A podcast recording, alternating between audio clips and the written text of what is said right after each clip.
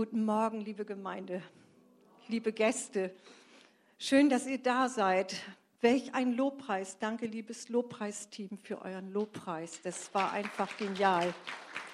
Und wenn man dann die Texte nicht lesen, dann taucht man einfach tief ein. Oder man hat sie eh im Herzen. Das ist einfach wunderbar. Eigentlich habe ich gedacht, diese, der Lobpreis war schon Teil meiner Predigt. Wenn man wirklich so äh, reinhört, was wir da singen, was dahinter steht, es, es war einfach genial. Und es hat mir total gut getan, eben schon, obwohl ich ja Gott anbieten will, ihm dienen will. Aber geht euch das auch so? Wir wollen Gott anbieten, aber eigentlich dient er auch uns. Denn wenn wir in den Lobpreis gehen, dann tauchen wir ein. Und ich möchte, ich kann euch nicht durstig machen und auch mich nicht, aber ich wünsche mir, dass wir durch das Wort Gottes durstig werden, durstig nach mehr von ihm. Es geht um die Quelle und deshalb war das so genial, als es losging mit dem frischen Wasser. Lass uns rennen zu dem frischen Wasser. Da wollen wir hin. Egal wie es aussieht, egal was andere denken, wir wollen zu dem frischen Wasser hin, zu Jesus, zur Quelle, zur Quelle des lebendigen Wassers. Ich muss mir mal eben hier was zurecht. Ist alles ein bisschen umständlicher, aber es geht. Und es geht ja um Gottes Wort und nicht, wie ich hier aussehe. Und ne, ihr versteht, ne? Gut. Äh, Wasser. Wasser, wissen wir, ist lebensnotwendig. Jeder von uns braucht Wasser. Und im Moment, wenn wir die Nachrichten lesen, ich will euch nicht bei den Nachrichten lassen, aber ne, wir sehen das, Flüsse trocknen aus, äh, die Vegetation geht teilweise dadurch kaputt. Und äh, wenn ich solche Dinge sehe, dann erinnert mich das immer an einen Film. Ich weiß nicht, ob ihr den auch kennt. Der eine oder andere bestimmt. Die Wüste lebt von Walt Disney, der Dokumentarfilm. Und dieses Bild hatte ich bei der Vorbereitung der Predigt einfach auch vor mir, dass ich dieses Bild gesehen habe. Da ist wirklich diese Wüste, das ist knochentrocken, es ist rissig, Tiere gingen ein. Und dann kommt dieser Regen, wie auch immer er heißt in dem Gebiet, das weiß ich nicht mehr. Dann kam die Regenzeit. Und die Regenzeit ist vorbei und plötzlich sieht man, wie das wirklich aufblüht. Ich hätte euch gerne so einen Clip mitgebracht, so einen Videoclip habe ich leider nicht gefunden. Es ist wirklich, die zeigen das ja am Zeitraffer. Plötzlich ist das, was karg, wüst und leer war, ist plötzlich wunderschön. Es ist, es ist wirklich absolut genial. Und äh, wir wollen auch erfrischt werden. Auch wir haben manchmal Wüsten in uns, die Jesus beleben möchte und er schenkt uns Leben. Er ist das Lebenswasser. Und ich möchte den Text lesen aus, wir gehen mal nach Sykar, in die Nähe von Sykar in Samarien, und zwar begegnet dort Jesus einer Frau. Und ich möchte das mal lesen, Johannes 4, Vers 7 bis 14. Da kam eine Samariterin aus der nahegelegenen Stadt zum Brunnen, um Wasser zu holen. Jesus bat sie, gib mir etwas zu trinken. Also er war müde von der Wanderung. Sie wollten nach Galiläa, mussten durch Samaria durch und er hat sich an diesen Brunnen gesetzt. Denn seine Jünger waren in die Stadt gegangen, um etwas zu essen zu kaufen. Die Frau war überrascht, denn normalerweise wollten die Juden nichts mit den Samaritern zu tun haben. Sie sagte, du bist doch ein Jude, wieso bittest du mich um Wasser? Schließlich bin ich eine samaritische Frau. Jesus antwortete ihr, wenn du wüsstest, was Gott dir geben will und wer dich hier um Wasser bittet, würdest du mich um das Wasser bitten. Das, Entschuldigung, jetzt kann ich es gerade nicht lesen, ich muss mal hinten rum. Jesus antwortete, wenn du wüsstest, was Gott dir geben will und wer dich hier um Wasser bittet, würdest du mich um das Wasser bitten, das, wirklich zum, das du wirklich zum Leben brauchst, und ich würde es dir geben. Aber Herr, meinte da die Frau, Du hast doch gar nichts, womit du Wasser schöpfen kannst und der Brunnen ist tief. Wo willst du denn das Wasser für mich hernehmen? Kannst du etwa mehr als Jakob, unser Stammvater, der diesen Brunnen gegraben hat? Er selbst, seine Söhne und sein Vieh haben schon daraus getrunken. Jesus erwiderte, wer dieses Wasser trinkt, wird bald wieder durstig sein. Wer aber von dem Wasser trinkt, das ich ihm gebe, der wird nie wieder Durst bekommen. Dieses Wasser wird in ihm zu einer nie versiegenden Quelle, die ewiges Leben schenkt. Die Situation ist ja die, dass man normalerweise keiner in der Mittagszeit Wasser schöpfen geht. Dort war es heiß und äh, diese Frau, wir wissen es ein bisschen vom Hintergrund, ich kann nicht auf die ganze Geschichte eingehen, es lohnt sich, die nachzulesen, wer sie noch nicht kennt oder mal wieder lesen will. ähm, die ist ziemlich lang. Aber Jesus begegnet dieser Frau und sie ist anscheinend sie Diskriminierung gewohnt. Sie ist eine Samariterin. Anscheinend war ihr Lebensstil auch nicht dementsprechend, sodass sie ausgegrenzt war, dass sie außerhalb der, am Rand der Gesellschaft gelebt hat. Und das war ein Grund mit, warum sie in der Mittagszeit voraussichtlich dort schöpfen gegangen ist. Und nun sitzt Jesus da an diesem Brunnen. Und sie wundert sich, wie wir gelesen haben, dass er sie anspricht. Denn A haben, waren die Juden mit den Samaritern äh, mehr oder weniger verfeindet. Die Samariter, äh, ich hatte das mal nachgelesen, die sind, die sind praktisch entstanden, dieses Volk aus den Juden, die nicht deportiert waren, als sie in Gefangenschaft gingen. Und die Misch, eine Mischehe entstanden mit Gefangenen aus, aus anderen Ländern. Da hat damals der König von Assur für gesorgt. Und da hat sich natürlich das Judentum, die Religion gemischt mit den heidnischen Sachen und die waren sich halt nicht sehr grün. Und obendrein noch eine Frau, also ein jüdischer Lehrer, hätte in der Öffentlichkeit sowieso keine Frau angesprochen und schon gar keine samaritische Frau als Jude.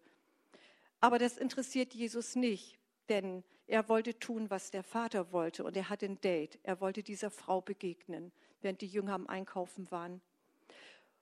Und er sieht das Bedürfnis dieser Samariterin. Natürlich weiß er, sie braucht Wasser. Äh, wir drehen heute den Wasserhahn auf, Wasser da. Für uns ist das so selbstverständlich. In einigen Dingen werden wir heute nach und nach auch mehr überdenken müssen. Aber es, für uns ist es ja wirklich auf, duschen, trinken. Die mussten kilometerweit laufen, um überhaupt Wasser zu kriegen. Und er wendet sich dieser Frau zu und er sieht, dass sie das braucht, aber er weiß, was sie viel, viel mehr braucht. Sie braucht nämlich Jesus. Sie braucht ihn und sie fühlte sich ja gar nicht wert. Also deshalb sagt, dass ein Jude sie überhaupt anspricht. Und er kennt ihr Herz, er kennt ihre Vergangenheit, er kennt ihre Verletzungen. Er weiß, in welchem Lebensumstand sie zurzeit ist und was das macht und wo sie steht. Und er wendet sich ihr zu. Und er sagt ihr, ich habe was Besseres für dich. Das, was du dir da schöpfst, das ist nicht das, was dir wirklich hilft. Das ist etwas, was der physische Körper braucht. Aber ich habe noch viel mehr für dich. Und er ja, macht sie darauf aufmerksam, dass er etwas zu geben hat, was nur er geben kann. Wir wollen nochmal in Johannes 13 und 14 gucken. Jesus erwiderte, wer dieses Wasser trinkt, wird bald wieder durstig sein. Wer aber von diesem Wasser trinkt, das ich ihm gebe, der wird nie wieder Durst haben. Dieses Wasser wird in ihm zu einer nie versiegenden Quelle, die ewiges Leben schenkt. Augenscheinlich ist es also nicht egal, welches wir Wasser wir trinken, was uns unseren Durst löscht. Natürlich löscht das Wasser, was wir so kriegen, auch Durst. Aber es sind andere Quellen, andere Zisternen, die außerhalb Gottes sind. Sie löschen kurzfristig das Durstgefühl, das Verlangen in uns. Aber selbst für den Körper ist es nicht egal, was für ein Wasser wir trinken. Ihr wisst das gerade in den Ländern, die arm sind, wo es teilweise keine Brunnen gibt, die verunreinigtes Wasser einfach ihren Kindern auch geben mussten, damit der Körper überhaupt Wasser kriegt. Aber die sind krank geworden, die sind gestorben zum Teil, obwohl der, die Flüssigkeit dann gegeben wurde, aber es war halt verunreinigtes Wasser. Aber auch unser Geist braucht Wasser, lebendiges Wasser. Und da möchte ich gerne mit euch hin. König David sagt im Psalm 36, Vers 10, denn du bist die Quelle, alles Leben strömt aus dir. In deinem Licht sehen wir das wahre Licht. König David erkennt zutiefst, inspiriert durch den Heiligen Geist, wer Gott ist, was er beinhaltet, in, in dem Maß, wie wir es überhaupt wahrnehmen können. Gott ist ja viel, viel größer als das, was wir uns auch vorstellen. Aber er weiß, dass wahres Leben nur in Gott zu finden ist, unserem Schöpfer. Und auch wir sollen tief in unserem Herzen diese Wahrheit ergreifen. Und durch Jesus haben wir diesen Zugang bekommen zu Gott, unserem Schöpfer, zum Vater. Er nimmt uns an seine Hand. Und wir trinken aus der Quelle, indem wir zur Quelle gehen. Die kommt ja nicht zu uns, sondern wir gehen zur Quelle, wenn wir was trinken wollen. Das heißt, wir suchen und strecken uns aus, indem wir ins Gebet gehen, indem wir die Bibel lesen, Gemeinschaft mit dem Heiligen Geist haben, aber auch in den Gottesdienst kommen, Gemeinschaft mit Geschwistern. Das bedeutet, dass wir Zeiten suchen, wo wir Zeit mit unserem Herrn ganz alleine haben, ein Date. Wir wissen alle, wie es ist, denke ich mal, wie es ist, wenn man sich verliebt und man hat einfach Sehnsucht nach dem Geliebten. Und Jesus ist derjenige, der, der sich besonders auch nach uns sehnt, nach dir sehnt, nach mir sehnt. Und es ist so, dass Gott uns einfach auch ganz besonders in seinem Wort begegnet. Das heißt, wir wollen ja oft gerne was fühlen, wir wollen was spüren, wir wollen ihn hören und Gott möchte uns all das auch wirklich geben. Aber wenn wir ihm wirklich begegnen wollen, wenn wir wirklich wissen wollen, was denkt er denn, was, was will er, dann haben wir die Bibel, denn da steht alles drin. Da begegnet er uns, er spricht zu uns durch sein Wort. Es ist ein Spiegel für uns. Er zeigt uns einfach, äh, will uns mit hineinnehmen, wie er wirklich ist dass wir ihn erkennen. Und Jesus ist dieses lebendige Wort Gottes. Er ist das lebendige Wort Gottes. Und ich möchte euch mal mit reinnehmen im Psalm 42, 2 und 3, wie das sein kann mit dem Durst. Wie ein Hirsch nach frischem Wasser lechzt, in einigen Übersetzungen steht auch an versiegenden Bächen, so sehne ich mich nach dir, o oh Gott, ja, ich dürste nach Gott, nach dem lebendigen Gott. Wann darf ich in seinen Tempel kommen? Stellt euch das mal vor. Es ist diese, ich weiß nicht, ob wir das, dieses nachvollziehen. Ich kann das auch gar nicht so erklären. Das macht in meinem Herzen was, dass da jemand sagt, ich lechze danach. Ich habe Hunger, ich habe Durst, ich habe Sehnsucht. Mein Gott, mit ihm möchte ich zusammen sein. Ich möchte mehr Zeit mit ihm verbringen, mit der Quelle des Lebens. Und das Starke ist, wir müssen nicht mehr zu irgendeinem Tempel. Dieser Psalmist, die waren weit weg von Jerusalem, weit weg vom Tempel und er hatte eine Wahnsinnssehnsucht, er hat es vermisst. Aber wir, die wir Jesus gehören, sind miteinander, unsere Körper, der Tempel des Heiligen Geistes. Ist das nicht stark? Der Tempel des Heiligen Geistes. Gott ist uns so nah, dass er in uns lebt. Gott wohnt in seinen Kindern. Und das Starke ist, wir können überall, jederzeit und immer, können wir diese Zeit mit ihm haben, sind mit ihm verbunden. Und klar, das ist uns allen bekannt, mehr oder weniger. Aber das Geniale ist eben auch, diese, diese Erfahrung zu machen, je mehr wir uns nach Gott ausstrecken, je mehr wir ihn suchen, wisst ihr, was passiert? Der Hunger wächst, der Durst wächst. Es ist, man möchte einfach mehr je weniger wir es haben, desto weniger nehmen wir oft wahr, dass uns da eigentlich irgendetwas fehlt. Aber dabei ist es so wichtig, einfach auch im Glauben vorwärts zu gehen, zu wachsen. Und äh, des, aber gerade deshalb ist diese Zeit einfach auch mega umkämpft. Äh, ich kenne es jedenfalls. Jetzt bin ich in dem Luxus, Rentnerin zu sein. Meine Zeit, auch wenn sie anders gefüllt wurde, habe ich natürlich viel, viel mehr Zeit zur Verfügung, als ich noch gearbeitet hatte und Viertel vor vier aufgestanden bin. Äh, aber es ist einfach, es ist einfach genial, diese Zeit mit ihm haben zu dürfen. Und trotzdem ist sie umkämpft.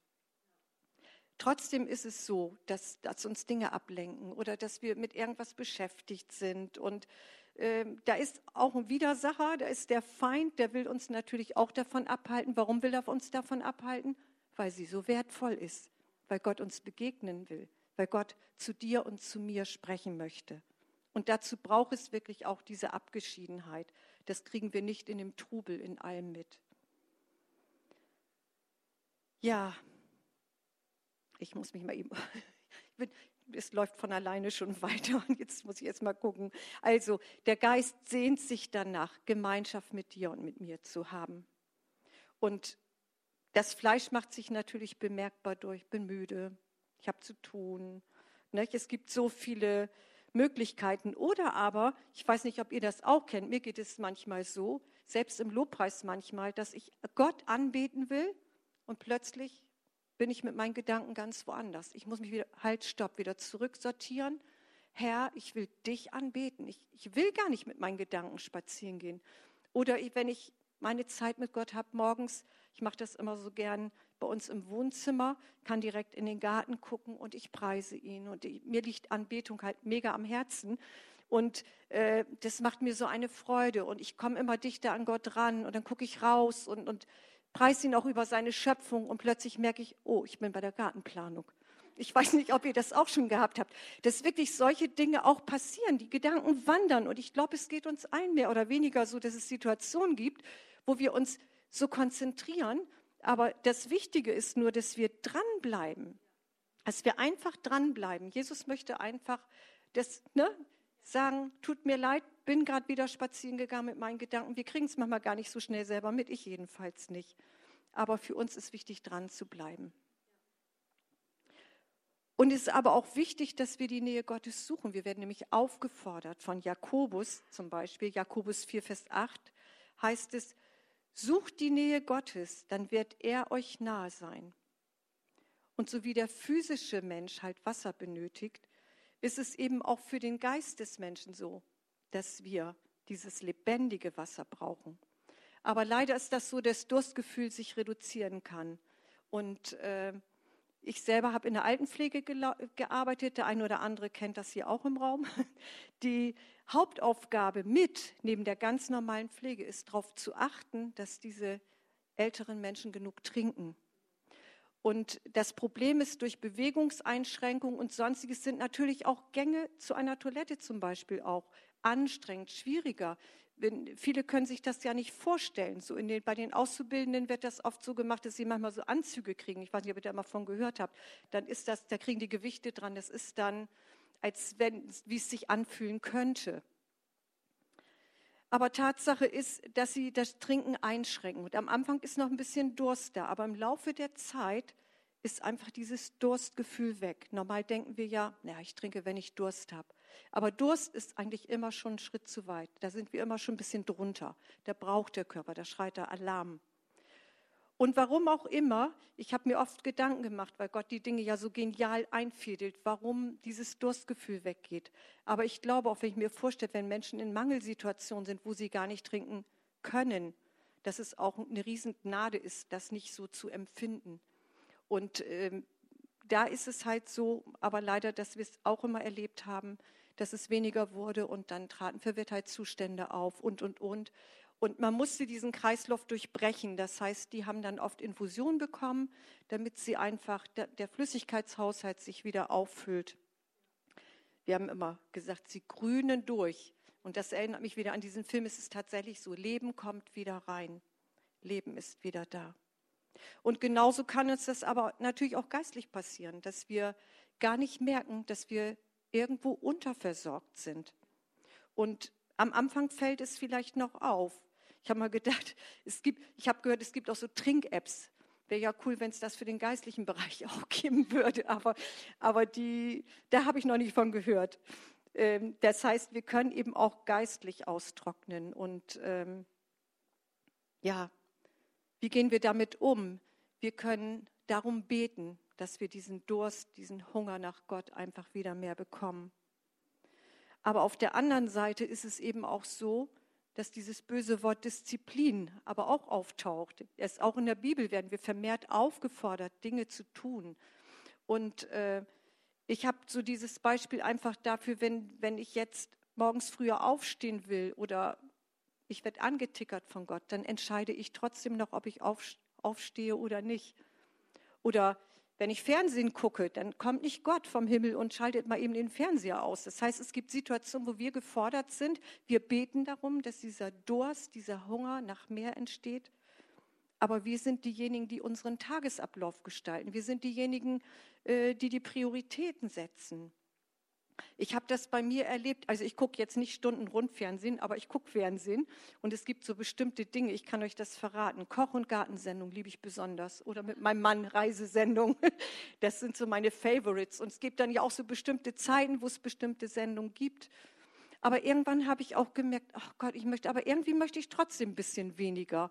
Und das klappte aber erst gar nicht. Und irgendwann habe ich gemerkt, irgendwie habe ich gar nicht mehr so die Lust zu manchem. Also ich gucke immer noch gerne, ne? aber ihr wisst, was ich meine. Ist der, der, der, dieses Level ging runter. Und dann musste ich aber auch entscheiden, gehe ich da jetzt drauf ein, dass ich plötzlich merke, es wird weniger, ich will ja gar nicht alles da sehen. Oder sage ich, nee, ich bin es so gewohnt und es ist gerade so schön entspannt, ich mache halt weiter. Und das ist, denke ich, auch immer so ein Kampf, also wo jeder auch unterschiedliche Kämpfe hat. Medien, Social Media, Smartphones brauche ich, glaube ich, keinem erzählen, frisst ja mega Zeit. Und das Ding ist, wir können das ja alles machen. Nur wenn wir sagen, Gott, ich habe gar keine Zeit, es tut mir echt leid, bin so beschäftigt, dann ist immer die Frage, womit sind wir denn beschäftigt? Wo ist unser Schatz? Wir haben vorhin gesungen, ne? Du allein sollst Zentrum sein. Äh, das finde ich mega stark. Dieses Lied liebe ich. Und, und äh, das ist auch mein Anliegen, immer mehr dahin zu kommen, dass Jesus mein Zentrum ist. Gibt natürlich auch Hobbys, die einen größeren Stellenwert einnehmen, als sie sollten. Und nicht falsch verstehen, Gott gönnt uns all diese Dinge, sollen wir machen. Es geht eigentlich nur um Prioritäten. Wie bemesse ich was? Wer hat da so, wer ist da so der Mittelpunkt in meinem Leben? Das heißt, wir können alles machen, aber nicht alles tut uns gut. Steht eigentlich auch schon in der Bibel drin. Ne? Und Petrus hat erkannt, wie, wie äh, ja, der zu Jesus gesagt, Herr, wohin soll ich denn gehen? Du hast Worte ewigen Lebens. Jesus ist derjenige. Ja, wie geht es uns? Wie geht es dir und mir? Womit füllen wir unseren Geist, unsere Seele, unseren Körper? Was geben wir? Und wie viel geht, kriegt der Geist davon ab? So wie in dem Film, wo ich euch vorhin von erzählt habe, die Wüste lebt, alles aufblüht, so möchte Jesus uns zum Blühen bringen. Unsere Seele soll anfangen zu blühen. Das Trockene soll getränkt werden. Und was so schön ist, wir dürfen seine Herrlichkeit ausstrahlen und in seine Herrlichkeit eintauchen.